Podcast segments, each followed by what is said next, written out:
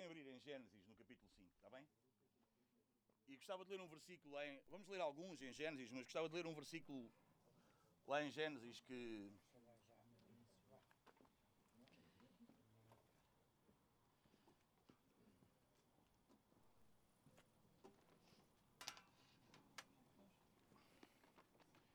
Capítulo 5, versículo 24.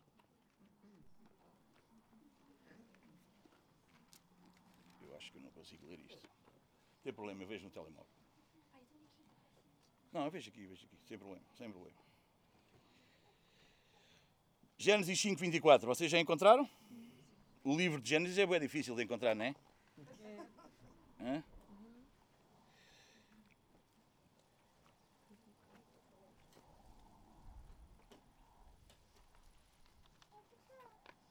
Uma das vezes que eu, que eu preguei acerca, que falei acerca deste homem, não sei se foi a última vez que eu falei, mas pronto.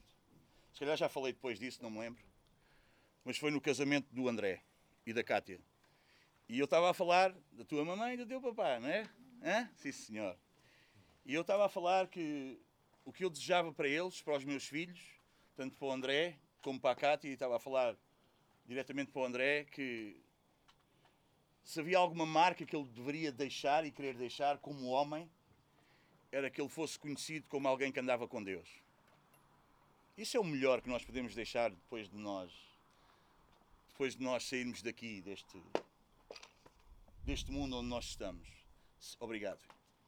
A melhor marca, a melhor coisa que nós podemos deixar, o melhor legado que nós podemos deixar. É, eu não sei o que é que tu sonhas, o que é que gostavas que falassem de ti depois de, depois de tu ires embora. Eu não sei se é por causa da minha situação de saúde, mas eu ando a pensar muito nisto. Vocês percebem? Pensar muito nisto, numa de qualquer dia vou embora. Ah, e o que é que e eu estou com uma urgência enorme de falar coisas importantes para vocês. Eu estou com uma urgência enorme de vos deixar coisas que vos marquem, coisas de Deus para a vossa vida. E ainda agora, quando antes de vir para aqui, que eu estava ali no meu quarto a orar a Deus e a buscar a Deus, e o que eu estava a pedir a Deus era: Senhor, não me faças ir para ali se tu não estiveres presente. Não me faças dizer nada se tu não estiveres lá para confirmar no coração deles. Não me faças abrir a boca só porque eu tenho um, um discurso, uma, uma, pregação para fazer. Mas, Senhor, que tu estejas presente. Vocês sabem, há uma altura que, que Moisés está a conduzir o povo e Moisés, Deus propõe a Moisés, Deus diz a Moisés: Olha, está a terra prometida. Vocês sabem que a terra prometida era uma terra que manava leite e mel, isso quer dizer que lá tudo, tudo dava certo. Era uma terra da bênção, uma terra abençoada. eles, tinham, eles foram lá espiar a terra e quando trouxeram o fruto da terra era um cacho de uvas que eles tinham que ser dois homens a carregar o cacho, que aquilo era, era tão grande, era tanta abundância. Mas Moisés vira-se para Deus e diz: e Deus disse: Vai lá, este povo é um povo obstinado, um povo que não quer nada comigo, um povo com um coração duro. Vai, leva-os para lá e, e desfrutem da terra. E, e Moisés diz para Deus: Se tu não fores connosco, não nos faças sair daqui. Não nos faças sair daqui. Não interessa o que é que a terra dá, não interessa o quão bom aquilo é lá, porque bom és tu. Bom és tu. Não nos faças sair daqui. Não nos mandes para um lugar bom se tu não fores connosco. Não, nós, e isto é, é, tão importante para, para um líder, é tão importante para um pai de família, é tão importante para, para nós como família, para nós pais, para vocês mães, para nós que constituímos família, conseguirmos dizer mais, aos nossos filhos que o mais importante não é se temos que comer, se temos que beber. Não, isso não é o mais importante. Estava lembrando de um homem que ele dizia: eu não tenho o que comer nem o que beber hoje, mas Deus é tão presente aqui. Você percebe? Não estou a dizer que é bom passar fome, vocês entendem? Mas o mais importante de tudo é Deus. Não é a religião, não é uma devoção. Vocês percebem? Não é um senhor de socorro quando as coisas correm mal, a gente se lembra dele. Ou um... a, a mensagem que eu tenho para vocês hoje não é para pessoal que gosta do culto ao domingo. Vocês percebem? É para gente que quer Deus. É para gente que quer Deus. E este homem, Enoque, no versículo 24 de Gênesis, capítulo 5, diz: Enoque andou com Deus e já não foi encontrado, pois Deus o havia arrebatado. Enoque andava. Enoque foi, ficou conhecido. Enoque é, é a sétima geração depois de Adão. Vocês percebem? Deus cria todas as coisas, Deus criou o homem e a mulher, Deus cria tudo, e depois há várias gerações. E Enoque é a sétima geração depois de Adão. E este homem tem uma. Eh, salienta-se aqui, vocês percebem na Bíblia, é salientado o nome dele. Diz: Enoque andava com Deus e Deus o, o, chamou para si. Quer dizer, ele tinha uma intimidade tão grande, ele andava tanto com Deus. Vocês percebem? Uma relação tão próxima. Porque dá para ter uma relação próxima com Deus. Deus criou-nos à sua imagem e semelhança. Isso quer dizer, então Deus é assim como nós, é, é assim parecido. Sabe o que? Deus é uma pessoa, tu podes te relacionar. Vocês percebem? Tu podes. Diz que no, na viração do dia, quando virava o dia, quando terminava o dia, Deus passeava no jardim, Deus vinha ter com Adão e Eva. Deus não ia ter com o boi, Deus não ia ter com o cavalo, Deus não ia ter com o cão, Deus não ia ter com a galinha, Deus ia ter com Adão e Eva. Essa situação, esta, esta cena de Deus nos ter criado à imagem e semelhança, é essa mesmo. É que nós podemos comunicar, nós podemos falar com Ele, Ele pode falar connosco. Deus é uma pessoa, Ele sente. Você percebe? Essa é, Deus criou-nos de uma maneira que nós nos podemos relacionar.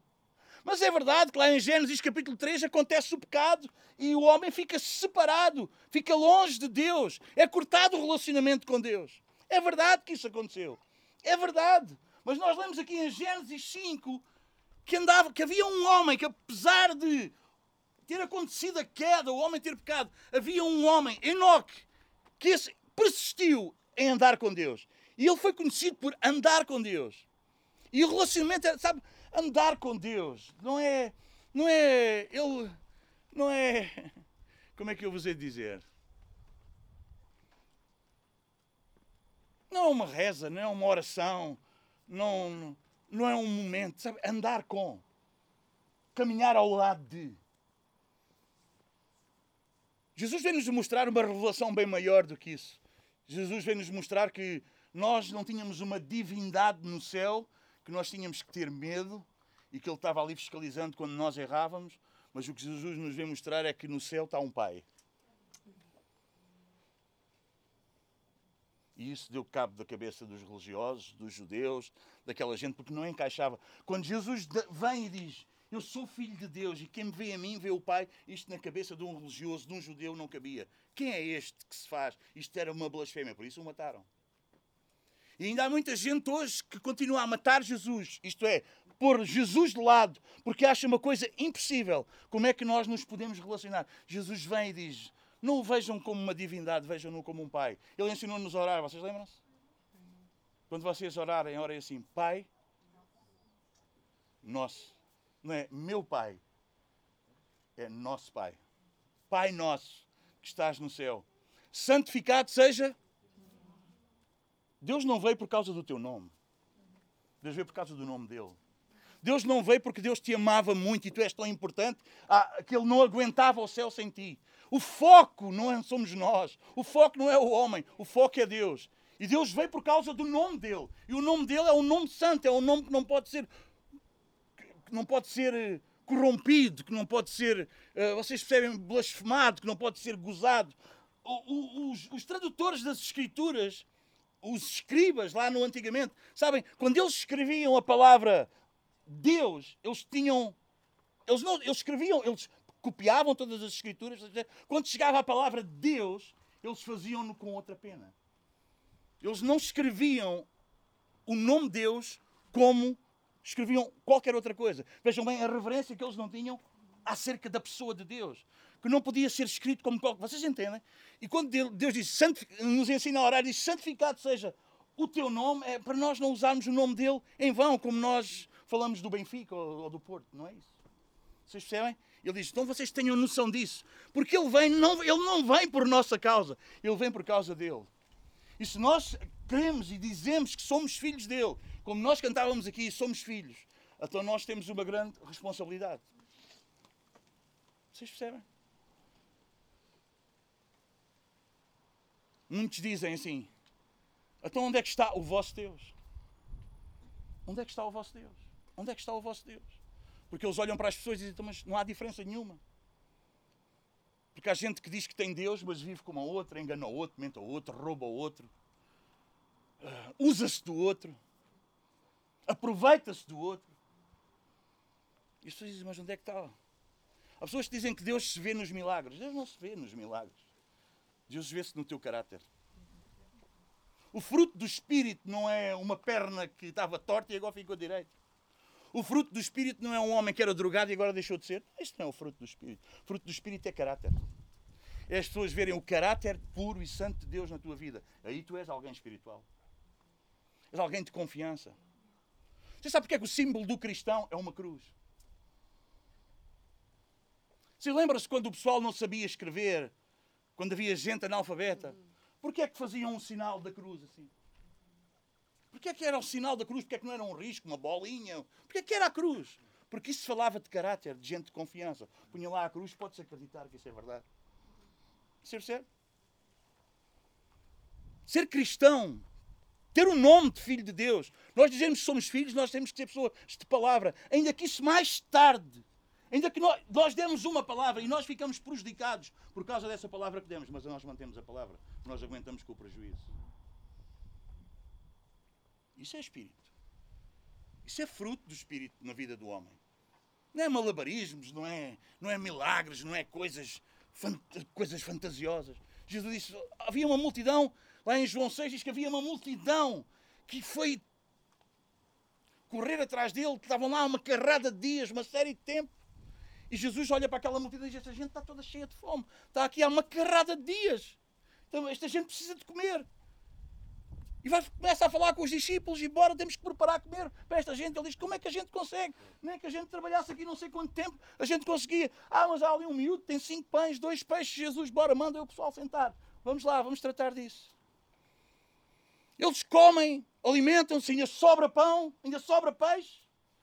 E o pessoal, uau, é isto que nos convém, é mesmo este, é este que nós queremos. E a Bíblia diz, e eles queriam proclamá-lo rei. Sabe o que é que Jesus fez?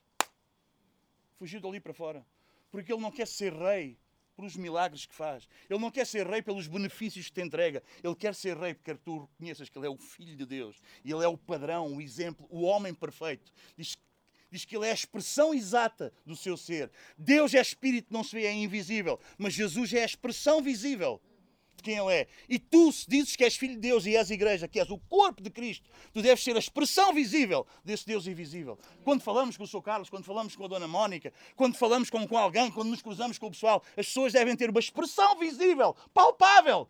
Dá para palpar Deus? Dá, dá, na tua vida e na minha. Se nós dizemos que esse Espírito de Deus habita em nós, então nós somos esse tipo de pessoa.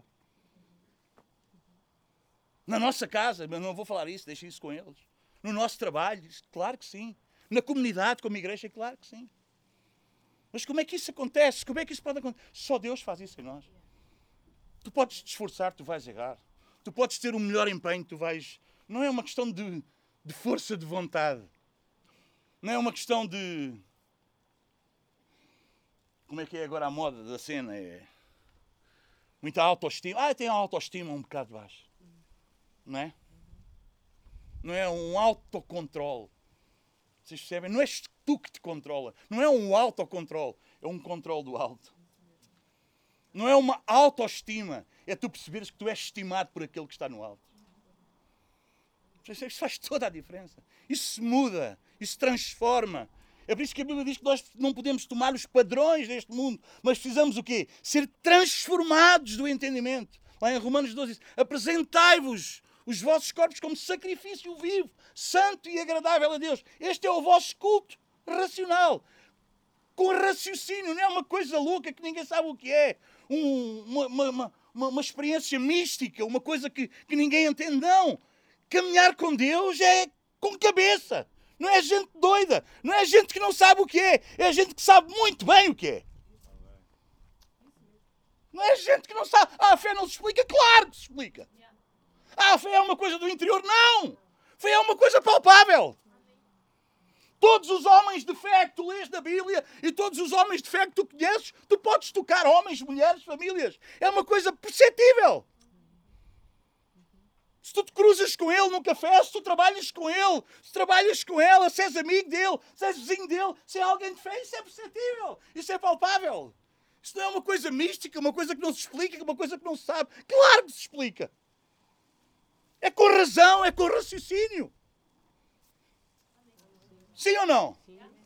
Enoque andava com Deus e toda a gente percebia que ele andava com Deus. Se tu andas com Deus e ninguém percebe que tu andas com Deus, talvez tu não andas com Deus. Porque se tu andas com Deus, isso é perceptível, toda a gente sabe. Não pode esconder, não é como o outro, né? Há 20 anos trabalhava lá na fábrica e ele vai um dia, o pastor chama, né? Lá à igreja, lá, irmão, dei testemunho, irmão. Trabalha há 20 anos naquela fábrica, mas também lá no trabalho ninguém sabe que eu sou crente. Isso é esquisito, isso não pode acontecer. Porque tu não pensas como o outro pensa. Vocês percebem? Ser filho de Deus não é a gente fazer uma benzedura, nada contra. Era fixe é que um jogador de futebol, quando se benze, todos sabiam que aquele nunca ia dar uma canelada, nunca ia levantar o braço quando foi ele que mandou a bola fora, nunca se ia mandar para o chão a fingir que era penalti, porque ele fez o sinal da cruz e ele, toda a gente sabia que ele era de confiança.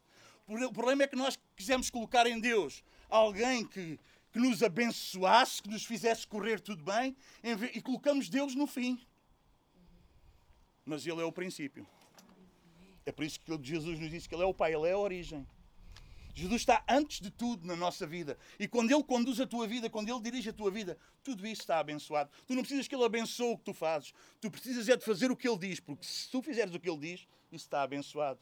Porque a Bíblia diz que Ele já nos abençoou com todas as bênçãos nos lugares. Tu não precisas de uma reza para Ele abençoar o que tu fazes, de uma proteção para nada de mal te acontecer. Aliás, se há gente que podem acontecer coisas de mal, são nós.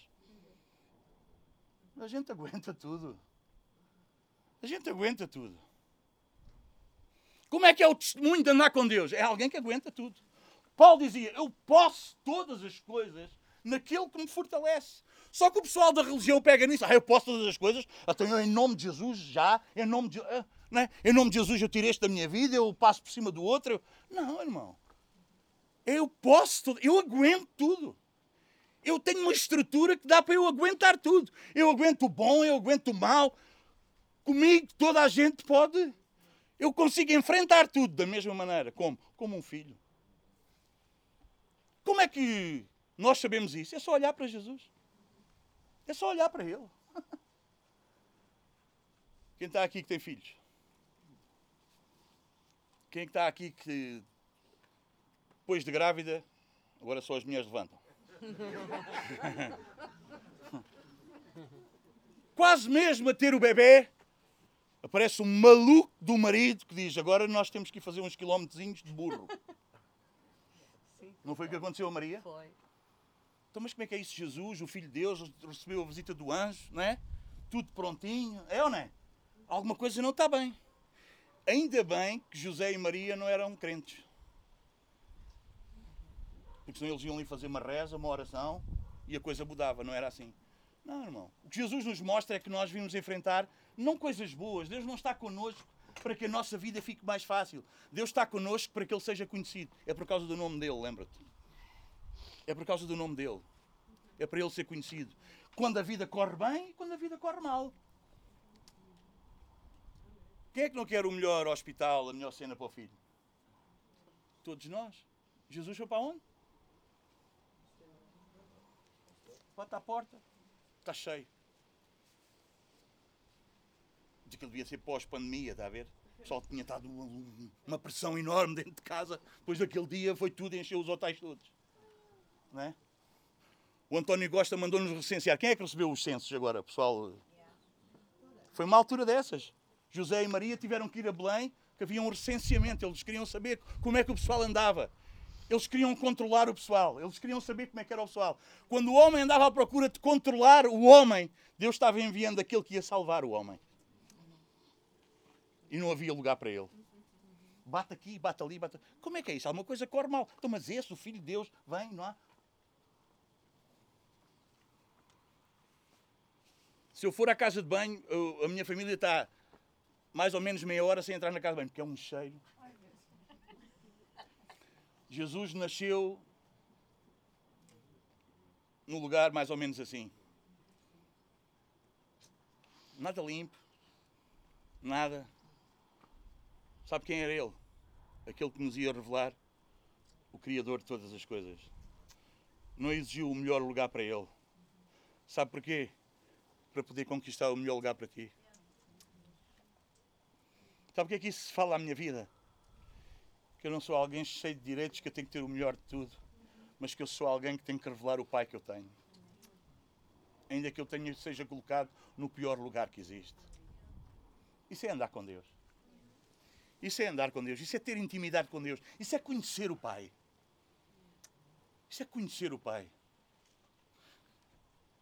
Diz que Jesus, quando está para ir embora, antes de ir para a cruz, diz que ele foi, mandou reunir os discípulos e foi fazer o trabalho que nem o pior criado queria fazer: lavar os pés. Mas não é lavar os pés que a gente descalça os tênis agora e aquilo cheira a chlex farta. Não, não é isso. Era gente que andava com umas sandálias ou descalço no meio do. Porque não, não havia nem BMs, nem. Havia animais que faziam por ali, as pessoas andavam. Você percebe? Eram esses pés assim. Jesus vai,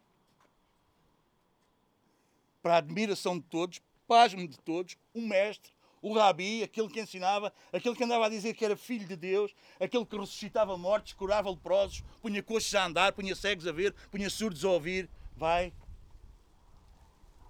e vai lavar os pés dos outros.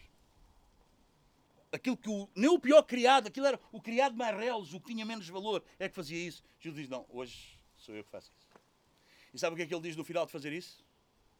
Agora vocês já têm um padrão. Agora vocês já têm um exemplo. Viram como é que eu fiz? Façam vocês também.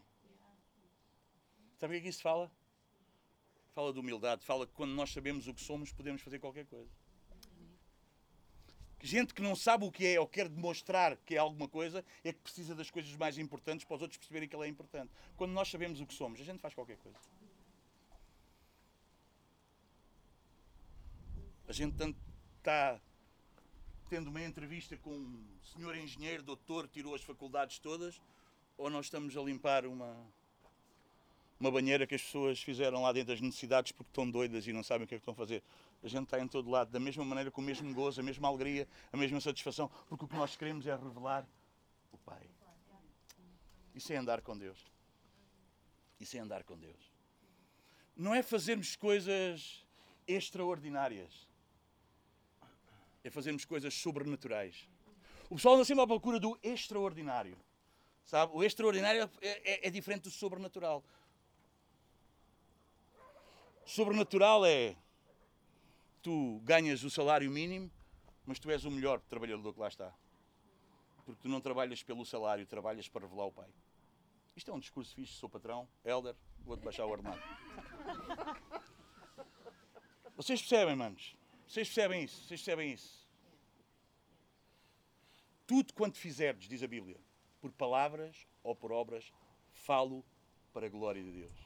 E não faças como ao homem, à vista do homem, para agradar o homem, para o homem te dar mais, para o homem te elogiar, para um igual a ti. Jesus vocês sabem o que é que vocês. Vocês leem as Escrituras. Vocês Jesus dizia para o. Vocês leem as Escrituras, estudam as Escrituras, pensam ter nela o poder de Deus, mas vocês não percebem que as Escrituras falam acerca de mim. Vocês não conseguem encontrar nas Escrituras. Como é que é quando tu lês a Bíblia? Tu lês a Bíblia para quê? Ah, tens uma classe para dar. Ah, tens, vais pregar, não é? Ah, lês a Bíblia à noite para descarregar a consciência. Ah, lês a Bíblia para conheceres alguns princípios para controlar a tua vida, para guiar a tua vida. Como é que tu lês a Bíblia? Há dois discípulos, depois de Jesus ressuscitar, há dois discípulos que querem, desistem, eles ficaram desiludidos, andámos aqui a segui-lo durante este tempo todo, agora afinal pregaram numa cruz, e eles estavam a ir embora para, uma, para um, um povoado chamado Imaús, e Jesus vai e, e, e encontra-se com ele no caminho, você percebe? Deus andando connosco. E Jesus vai ter com esses dois homens e Jesus pergunta: do que é que vocês vão? Eles iam, estás a ver e tal, andámos aqui, aquela coisa, queixume, você entende? E Jesus diz: do que é que vocês estão a falar? E eles viram-se para Jesus, ressuscitado, não o reconhecem, e dizem: tu deves ser a única pessoa em Jerusalém que não sabes o que é que aconteceu. Então tu não ouviste falar daquele homem, Jesus, profeta, grandes obras, grandes cenas que ele fez, tu não ouviste falar, ele foi crucificado. E Jesus começa, diz a Bíblia, nos Salmos, nos profetas, todo o Antigo Testamento, porque também não havia o Novo, e começa a falar as Escrituras, e dele diz: Vocês não, não percebem que as Escrituras, vocês são, são tardios, quer dizer, vocês são duros de coração, vocês não percebem que as Escrituras falam acerca de mim? Quando tu lês a Bíblia é para quê? É para, tu, é para tu saberes alguns princípios para a tua vida estar melhor ou é para tu te encontrares com Ele? Encontra-o. Encontra-o aqui. Não encontres princípios, não encontres bênçãos, não encontres fórmulas da coisa estar certa. Encontra-o Ele. Tenta encontrá-lo quando tu abres, quando tu lês, quando tu meditas, quando... encontrá-lo porque isto fala acerca dele. Como é que é este livro para ti? É, aquele, é, um, é, um, é um. Como é que se chama aquela cena que as senhoras põem no bibelô, né? É um bibelô que tu tens lá, é uma cena aberta que tu metes lá em cima no Salmo 91, hein? Aquele que habita no esconderijo, e para, para, para abençoar, para não entrar lá nenhum mal na tua casa. O que é que tu fazes disto? O que é que é isto para ti? Queres saber como é? Como é que este fez para a minha vida correr bem? Não. Eu quero encontrá-lo aqui. Porque eu sei que aqui fala acerca dele. Quando abrimos este livro, quando desfolhamos este livro, quando olhamos, quando vemos estas palavras, Jesus diz: As minhas palavras são espírito e vida. Quando nós abrimos este livro, quando nós meditamos neste livro, quando nós pegamos neste livro, é para nós o encontrarmos. Porque aqui fala acerca dele. Que não é para nós termos um poder diferente dos outros. Não é para nós sermos é melhores que os outros, acharmos os pimpões, não. É para o encontrarmos. É para sabermos andar com ele. Nós lemos, velho, Novo Testamento, e a gente vai. E a gente encontra-o. Sabes do que é que eu estou a falar? Queria-te dar três formas, três, três, três maneiras, três jeitos, três métodos, sei lá, o que tu quiseres, para tu andares com Deus. Um deles é este: é a Bíblia. É a Bíblia. Tu nunca vais andar com Deus se tu não conheceres este livro. Tu podes andar com uma coisa que tu imaginaste, com uma coisa que tu achas que é, com uma coisa que te contaram que é, mas se tu não leres este livro, se tu não meditar, este livro é a palavra dele. É a palavra de Deus. Tu podes ter uma crença qualquer, mas se tu não conheces este livro, tu não tens fé. Porque a fé vem pela palavra. Ah, eu tenho a minha fé, você tem a sua, tudo bem. Não, você não tem fé nenhuma. Você tem uma crença. Porque se não conhece este livro, não pode ter fé. Porque só, só, só, só, só há fé no teu coração quando tu ouves acerca deste livro, quando tu conheces este livro. Porque é esta palavra que faz gerar fé no teu coração. E fé não é uma crença. Fé é um estilo de vida. Fé é uma condição.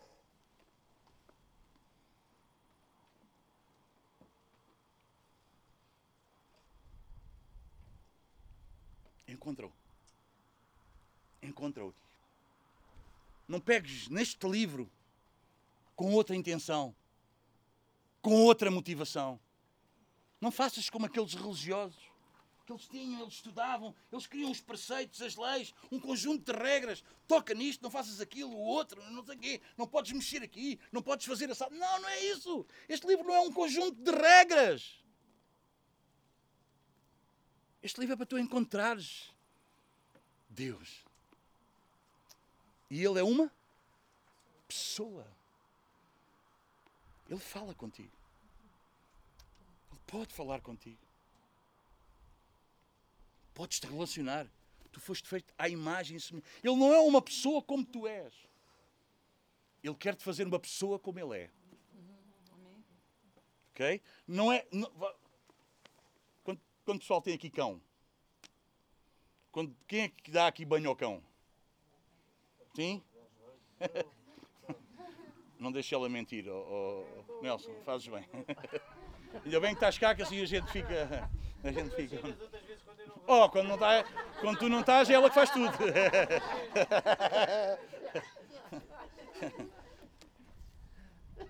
Agora até me perdi. Não, quando você dá banho ao cão, depois quando você vai pentear o cão, como é que faz? O pelo do, pão, do cão é assim, né?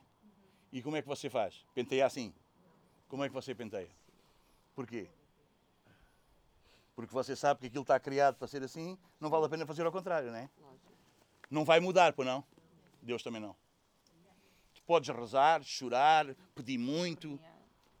Não é Ele que vai mudar para fazer a tua vontade. Ele quer te mudar a ti para tu fazeres a vontade de Deus. Há gente que acha que, bom, qual é a religião que eu vou? Ah, talvez esta, talvez aquela, talvez a outra. Ah, se calhar ali é melhor, vamos ali porque acham que ali há uma forma, ali há uma cena que eles sabem e tal, e então a gente vai para ali, que ali é que a gente vai saber como é que a gente vai fazer, e ali ensina uma reza, uma oração, ou ali há alguém que faz isto ou aquilo, e então Deus vai fazer. Não, não é nada disso. Não é nada disso. Se, se é isso que tu pensas, já foste. Porque a questão não é se tu descobres uma fórmula a ver se Deus faz a tua vontade, a ver se Deus faz chegar a ti aquilo que tu sonhaste e que tu desejas, não. Não sei se tu já percebeste, mas a vida está-te mostrando tempo está a deixar frustrado e tu achas, é ganda galo. Não, é mesmo assim. Para tu o encontrares. Só para tu o conheceres. Deus é perito em nos deixar frustrados. Para a gente perceber que afinal não somos tão capazes assim. Porque senão nós fazíamos toda a nossa vida sem Ele.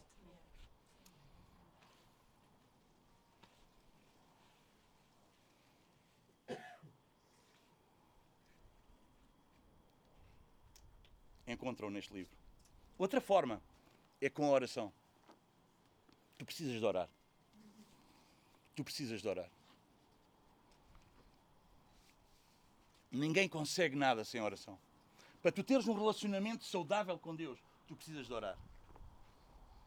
Tu precisas falar com Ele. E orar não é só pedir, também é pedir. Mas não é só pedir. Mas não é só pedir. Orar também é teres prazer em estar com Ele.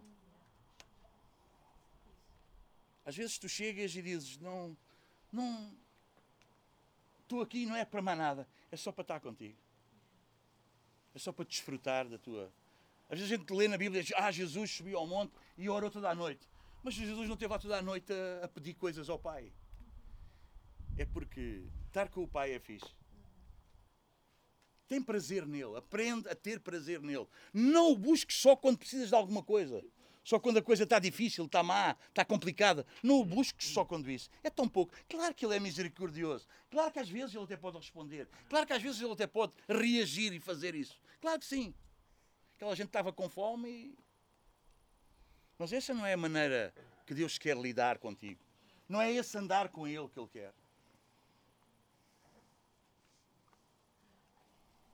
Aprenda a desfrutar. Aprenda a estar com Ele. Grandes homens, não só quando nós lemos na Bíblia, mas através da história, grandes homens que conseguiram coisas tremendas e, e, e uma série de gente veio a conhecer Deus através das suas vidas. Sabem, não é porque eles eram muito eloquentes, não é porque eles eram muito letrados, é porque eles oravam. Às vezes algumas pessoas dizem-me, oh, Domingos, tu estudaste em algum instituto bíblico? Pessoal fica parvo quando eu fiz a segunda classe, a segunda classe, não fiz mais um bocadinho. O segundo ano, antigamente é o sexto agora, não é? é. E o último ano repeti duas vezes porque eu gostava muito de uma miúda e, e repeti para ficar com ela. Já tinha aquela cena de acompanhar os mais fracos.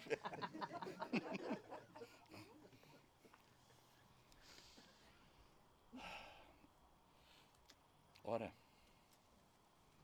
ora, porque com ele não é a nossa carne, não é a nossa capacidade. Com Ele, é Ele.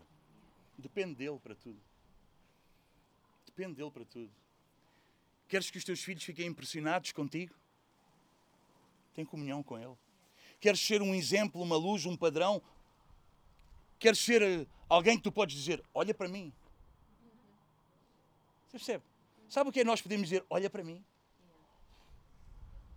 Ei, então somos mesmo bons, nunca falhamos, não. Olha para mim até quando eu falho. Olha para mim até quando eu falho. Eu chego ao meu filho e digo, filho, olha para mim. É tão bom nós podemos dizer, olha para mim. Paulo dizia, sejam meus imitadores como eu sou. Paulo nunca errou, errou. Mas como é que a gente faz quando erra? A gente arrepende-se. Rápido, o mais depressa possível. A gente não arranja desculpas para justificar o nosso erro a gente arrepende-se do erro. Somos rápidos a arrepender-nos. Qualquer um de nós falha, qualquer um de nós erra. Como é que a gente vai ensinar ao outro quando erra? É quando nós erramos, nós somos assim. Nós não vamos dizer ao outro para ser uma coisa que nós não somos. Nós dizemos, bora. Olha para mim. Sabe como é que é aquele pai fuma? Mas diz para o filho, olha, fumar, deve fumar. Hein? Eu lembro. Quando eu, quando eu comecei a fumar, o meu pai trabalhava no mesmo trabalho que eu trabalhava. Eu comecei a, a trabalhar aos 14 anos, numa estufas ali em Moncarapaz. O meu pai trabalhava lá e às vezes nós cruzávamos nos corredores e eu ia com o cigarro, já era, já era tarde, já estava. Já foi. E o tio Manel, ele, pronto, bebia um garrafão dia sim, dia não, sozinho, mas ninguém bebia lá em casa, eu era novo. E ele um dia à noite disse, olha lá, ó menino, lá que tu fumes, tudo bem, agora não me deites eu fumo para os olhos. Você percebe o que é que ele estava a querer dizer? Não fumes já à minha frente. Então, mas se ele fazia isso, sabem como é que eu fazia? O meu pai comprava os volumes de tabaco, aqueles volumes, não é? Sabem como é que eu fazia quando não tinha tabaco? Tirava o último maço lá de trás, que ele nem notava, ele ia tirando, tirando, tirando. Também é preciso de inteligência para estas coisas. É verdade. É ou não é? É, é. Hum? Mas eu não posso dizer para não fazer a dizer que é mau quando eu faço. Não. Não. Não. Não. Eu não posso dizer ao meu filho, olha lá na escola, tu não mexes, tu não, não mexes naquilo que é dos outros, hein? Ou o, o- o meu filho chega, tirou o lápis do outro eu dou-lhe um encher de porrada, mas depois ele ouve-me contar histórias com a mãe a dizer, olha, o meu patrão tinha lá isto e aquilo, e ele trouxe aquilo para casa. Não posso fazer isso. Não posso fazer isso. Não posso fazer isso. Eu não posso dar uma de esperto quando sou eu que faço e querer dar uma de santo para o meu filho ser o que eu não sou. Vocês entendem? É, olha para mim. Olha para mim. Sem andar com Deus, é olha para mim. Como é que nós conseguimos isso? Ora. Ora. Tem intimidade com Ele, tem comunhão com Ele. Diz que Enoque andava com Deus e, e andar com Deus é andar ali lado a lado, é conversar com Ele. É seres íntimo dele. Não é, não é olhares para Ele como um igual a ti e a gente trata Deus como tratamos o vizinho do lado. Não, isso não pode ser. Porque Ele é Deus bem acima, a gente nem imagina o que é. É uma coisa bem acima. Ele é uma pessoa bem, bem, bem, bem, bem. Você percebe? A gente não chega ao pé do Marcelo Rebelo de Souza e. Não é? É ou não é? Tem que. Cuidado. Deus, você entende? Deus, a maior autoridade. Você percebe? A gente não entra ali a abrir, mas a gente não foge com medo dele. Ele é o nosso Pai. Ele é o nosso Pai. Mas ele precisa de conhecer. Ele precisa de me conhecer. Sabem quem é que entra lá? Imagine que chega lá à minha porta, alguém toca a campainha e diz assim: Olha, eu sou amigo do Levi e vim aí ter com ele. Como é que eu faço? Eu abro a porta, bora lá. Não, já- Levi, olha, está aqui este rapaz. Diz que, ah, sim, pai. Se o meu filho disser, não o conheço, ele vai entrar. Porquê? Não é uma questão se ele conhece o Levi, é uma questão se o Levi o conhece. Com Deus também é isso. Há pessoal que acha que cria ali Deus assim à sua maneira e tal. E eu conheço Deus, bora lá, tenho aqui. Mas ele conhece-te. Ele conhece-te. Ele conhece o teu andar, ele conhece como é que tu andas. Tu és íntimo dele. Tu és conhecido dele. Alguém está a entender o que eu estou a dizer? Não é a gente armar-se que conhece, que também sei. É se ele te conhece. É se tu tens relação com ele. A Bíblia diz que nos últimos tempos, quando ele voltar, e ele está quase aí, diz que muitos lhe vão dizer o quê? Senhor, mas não fizemos nós milagres em teu nome? Não fizemos isto, não fizemos aquilo. Sabe o que é que Jesus vai dizer? Não vos conheço. Porquê é que ele diz que não vos conheço? Porque vocês praticaram o mal. Porque não há, não há, não há, você percebe? Não há manifestação nenhuma, não há revelação nenhuma, não há identidade nenhuma na vida daquela pessoa como se Deus o conhece. Porque quando Deus te conhece, Deus trabalha na tua vida. Deus trabalha no teu caráter. Há diferença em ti. Então isso revela que Deus te conhece. Não é só que tu que achas que o conheces, é que Ele te conhece, Ele tem relação contigo. Ele trabalha em ti, Ele muda-te, Ele transforma-te. Não dá para a gente dizer que anda com Deus e nada mudou. Não pode ser. Não pode ser. Não pode ser. Não dá para dizer que eu conheço Deus e as pessoas que me conheciam na, antigamente na velha vida, hoje estão comigo. Ah, o Domingos é a mesma é igual, é o mesmo. Não pode. Isso é uma mentira, isso é uma fraude, isso é um engano. Eu até posso andar a, a apregoar, a dizer que o conheço, mas se não há mudança, se não há transformação, se não há mudança de caráter na tua vida, não vale a pena. Ele ainda não te conhece e ele quer conhecer-te. Tu podes até dizer que o conheces. Porque a gente diz, ah, irmão, Deus conhece o meu coração. Sério? Nós também te conhecemos, mas é o exterior. Você percebe? Quando a pessoa diz Deus conhece o meu coração, já está a querer dizer que há coisas que tu não vês e valem mais do que aquelas que tu vês. Sabe o que é que a Bíblia diz? Que Deus primeiro muda o coração e se Deus mudou o coração, o resto vai aparecer. A tua conversa, como tu falas, Jesus diz: a boca fala do que o coração está. É isso. Até a tua conversa muda. Até a tua conversa muda. Ainda falas a mesma coisa? Quem fala contigo ainda é a mesma linguagem? Falas as mesmas coisas?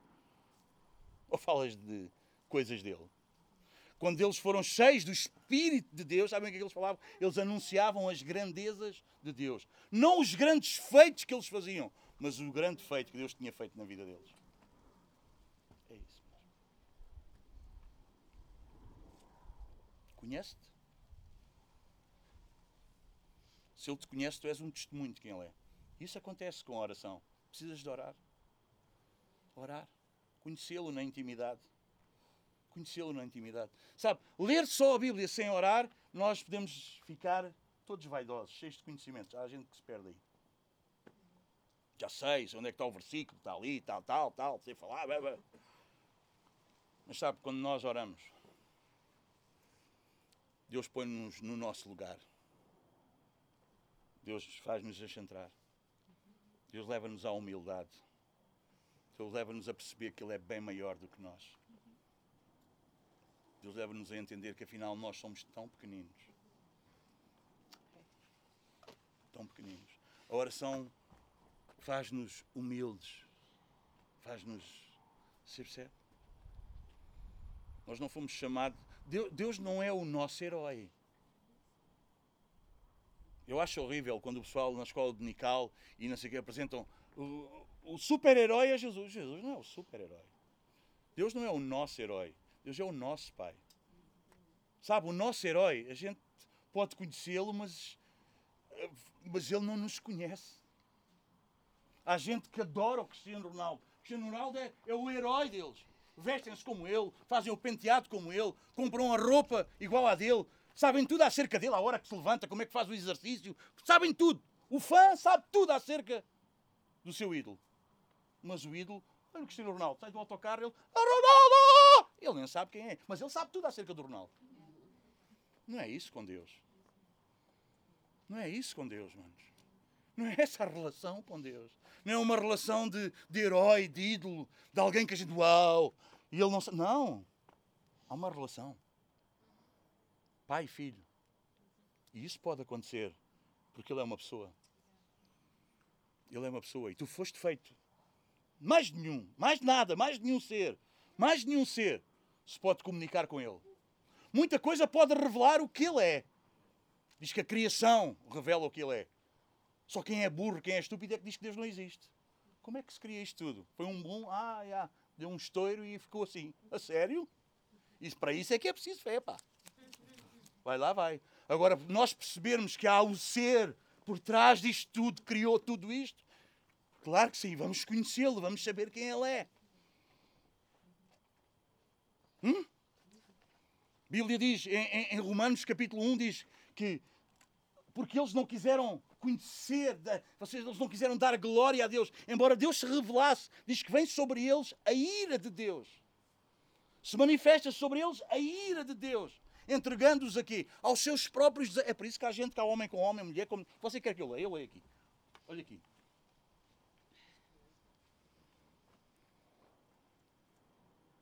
Podes abrir aí. Vocês podem abrir Romanos 1. Versículo 18. Portanto, a ira de Deus é revelada do céu contra toda a impiedade e injustiça dos homens, que suprimem a verdade pela injustiça. Claro. Sabe como é que. Sabe, sabe porque é que, o, sabe é que há gente que diz que Deus não existe? Porque Deus é uma pessoa, Deus é um ser moral, e a moral de Deus, que é santa, impede o quê? A porcaria toda que existe na vida dessas pessoas. E eles não se querem dar com um ser moral que iria trabalhar na sua, no seu lixo. Vocês entendem? Então como é que a gente arruma isto? Não existe. Ah, eu não acredito nisso. Ah, isso é. Você percebe? E é man... Eh, suprimem a verdade pela injustiça. Vocês percebem? Deus está dizendo, dá para perceber. Você percebe tudo, você olha à sua volta. Como é que não dá para entender que há alguém que criou tudo isto? Olha para o teu corpo, como é que tu és, milhões de células, como é que tu és composto, tudo isto. Não dá para não é? Não dá, é uma loucura dizer que não. Ele diz alguma coisa, Deus, ok, dá para. Mas a gente não, a gente cala isso. Não, não, não, isso é, não, não, não. É. Diz que a ira de Deus se revela contra isso. Pois o que de Deus, versículo 19, se pode conhecer é manifesto entre eles, porque Deus lhes manifestou. Pois desde a criação do mundo, os atributos invisíveis de Deus, o seu eterno poder, a sua natureza divina, têm sido vistos claramente, sendo compreendido por meio das coisas criadas, de forma que tais homens são indesculpáveis porque tendo conhecido a Deus, não o glorificaram como Deus, nem lhe renderam graças, mas os seus pensamentos tornaram-se fúteis e os seus corações insensatos. Sabe o que é um coração insensato? É alguém que não tem bom senso. Porque é uma questão de bom senso só. Insensatos se obscureceram, dizendo-se sábios, tornaram-se loucos, trocaram a glória de Deus imortal por imagens feitas segundo a semelhança do homem mortal.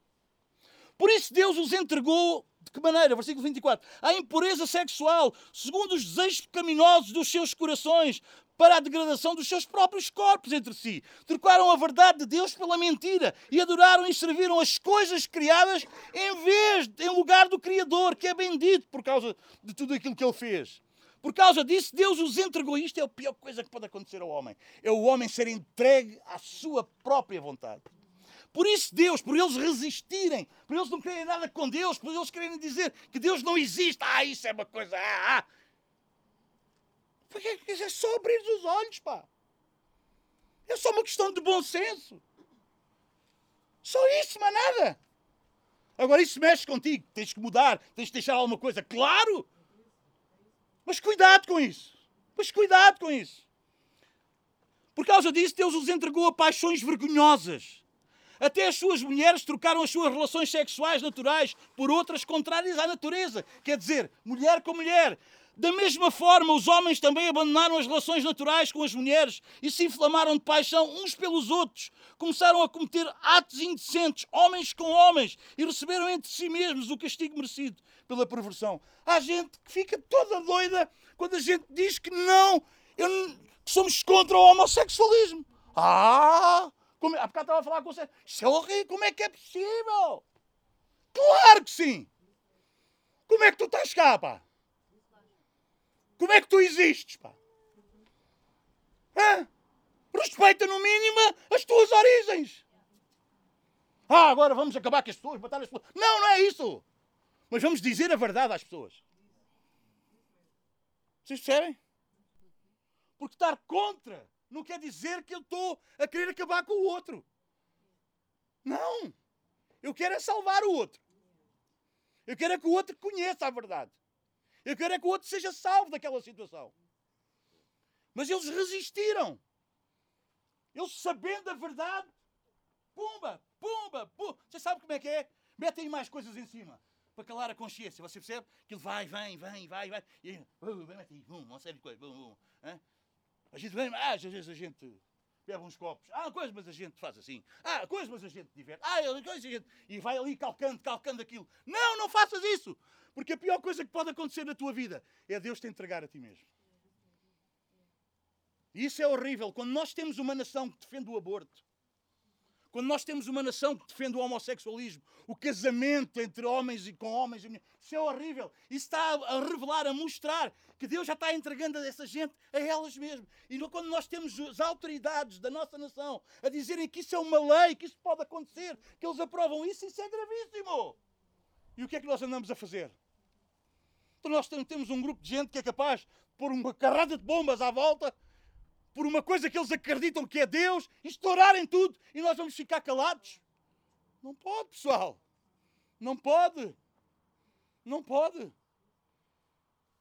Mas revela-se a ira de. E a pior coisa. Há gente que acha que a ira de Deus também é. Irmão, você acha que, você acha que isto da pandemia é o quê? Ah, isto é o diabo, irmão. Não, mas isto é Deus. Os tsunamis. Você percebe? Deus está no trono. Há pessoal que acha que Deus já desprevenido. Epá, aconteceu. Ah, caíste, falaste. Epá. Não, irmão, Deus está no trono. Está no controle. Deus está sobre todas as coisas. Você, você sabe o que é estar no trono? Nós temos uma mentalidade demasiado democrática para entendermos estas coisas. Porque a gente acha que o povo é quem mais ordena. Mas não é o povo que é mais Não é o homem quem mais ordena, é Deus. É Deus. E Deus está no trono. E Deus sabe todas as coisas. E Deus controla todas as coisas. E não há nada que aconteça que Ele não saiba. Que Ele não tenha o controle. Há gente que anda na igreja uma vida inteira e não conhece acerca da soberania de Deus. Deus é soberano. Você entende isso? E aí é vista a ira de Deus. Mas a pior coisa da ira de Deus. Porque, ah, Deus é amor, Deus ama. E a gente acha que Deus é assim aquele pasmação que a gente vive como quer, mas pronto, ok. A gente no final depois ele perdoa isto tudo e lá vai. Não. Para tu teres um relacionamento, como eu digo, de pai para filho com ele, Jesus pagou um preço muito alto. Para tu não precisaste pagar esse preço, que isso era tu estares lá, tu e eu. Porque nós é que merecíamos condenação. Jesus vai, vem, não só vive aqui de maneira que tu aprendas a viver, como no final da sua vida ele diz: Não, eu vou lá. Ele diz: Como é que eu vou dizer, pedir ao Pai para fugir desta hora, se foi para esta hora que eu vim? Como é que eu vou dizer que eu não quero isto, se foi para isto que eu vim?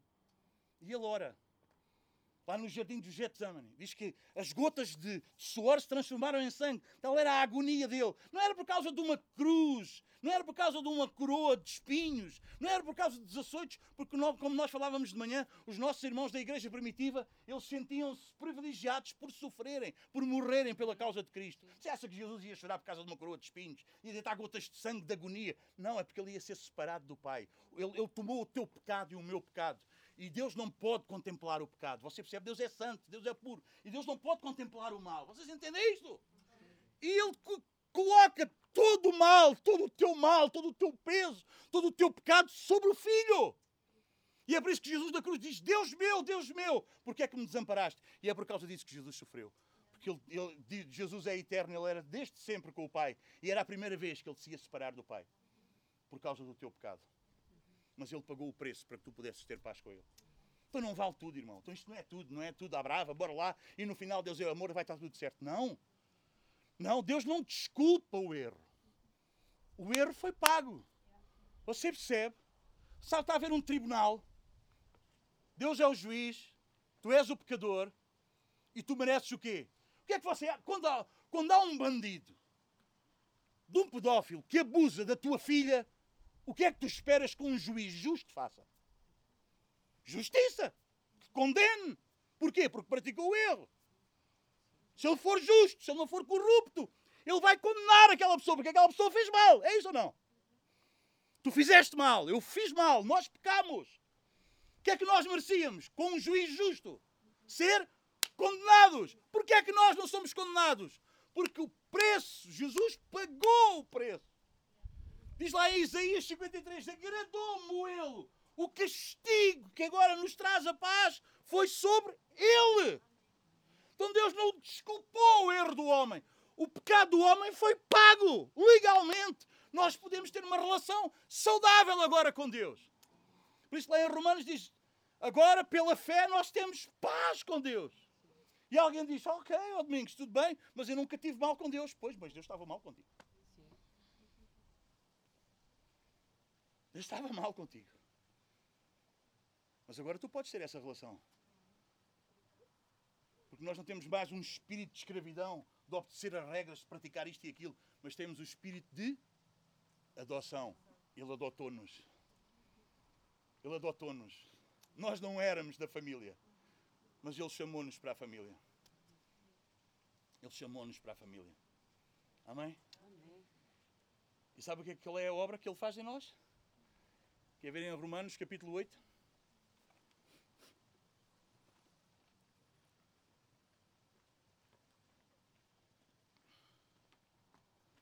É melhor aqui.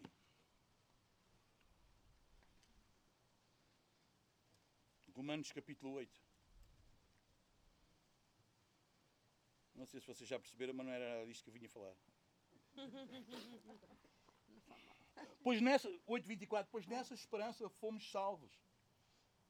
Mas a esperança que se vê não é esperança. Quem espera por aquilo que já está a ver. Mas se esperamos o que não vemos, aguardamos-lo pacientemente. Da mesma forma, o Espírito nos ajuda em nossa fraqueza, pois não sabemos como orar, mas o próprio Espírito intercede por nós com gemidos inexprimíveis. Aquele que sonda os corações conhece a intenção do Espírito, porque o Espírito intercede pelos santos, de acordo com a vontade de Deus. Sabemos que Deus age em todas as coisas para o bem daqueles que o amam, dos que foram chamados de acordo com o seu propósito. Porque Ele tem um propósito. E Ele chamou-te de acordo com o propósito dele. Pois aqueles que de antemão conheceu, também os predestinou para serem o quê? Qual é o propósito? Uma parte do propósito. Uma parte do propósito. Este não é o propósito principal, mas é uma parte do propósito. Para serem conformes à imagem do seu. E o pessoal fica aqui, uau, é para ser isso. Ah, que maravilha. Mas isto é uma parte do propósito. Olha, olha o que vem a seguir. A fim de. Porque o propósito maior é este. A fim de. O quê? Que ele seja o quê? O primogênito entre muitos. Isto para nós, isto para nós, hoje em dia, o filho mais velho não é grande. Mas neste tempo, o filho mais velho tinha direitos todos os outros filhos não tinham. Colossenses.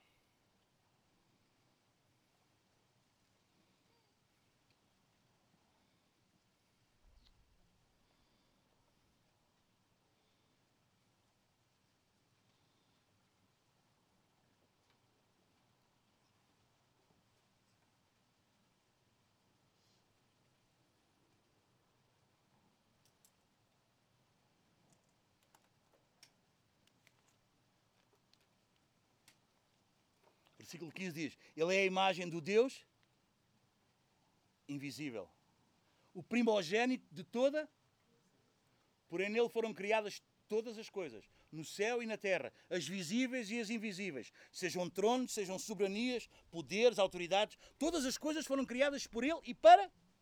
Ele é antes de todas as. E nele tudo. Ele é a cabeça do corpo que é a sua. Ele é o princípio e o primogênito dentre os, para que em tudo tenha a supremacia. Ele vai ser sempre bem maior do que tu és. O propósito não é tu seres como Ele é, porque lá no céu não vais ser como Ele é, porque Ele vai ser adorado. Tu vais estar lá para o louvar, para o, o adorar, para o servir eternamente. Tu não vais ser um igual a Ele porque ele tem a proeminência. Sabes porquê? Porque ele foi o primeiro, o primogênito. Aleluia. Mas ele mostrou-nos. E diz lá a Bíblia que ele não se envergonha de nos chamar de irmãos. Mas nós vamos lá chegar. Nós vamos nos render. E já fazemos isso aqui. E lá iremos fazê-lo bem melhor, numa dimensão bem maior. E dizer ele, Senhor, tu é que és digno de toda a honra, de toda a glória, de todo o louvor. E lá em Apocalipse fala da canção do Cordeiro, do cântico do Cordeiro, onde ele é exaltado e ele é levantado. Irmão, quando a Bíblia diz que para tu seres a imagem dele, não é para tu seres tudo o que ele é. Porque ele vai fazer isso em ti. Ele está a fazer isso em nós. A fim de que? A fim de que? A fim de que ele seja o primogênito.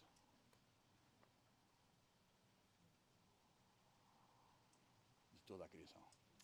Porque por ele, para ele e nele são todas as coisas. Amém? Então, é na oração, irmão. É na oração. É quando tu tens intimidade com Ele que tu o podes conhecer, tu o podes ver, tu podes te relacionar, tu podes ter intimidade com Ele. Amém?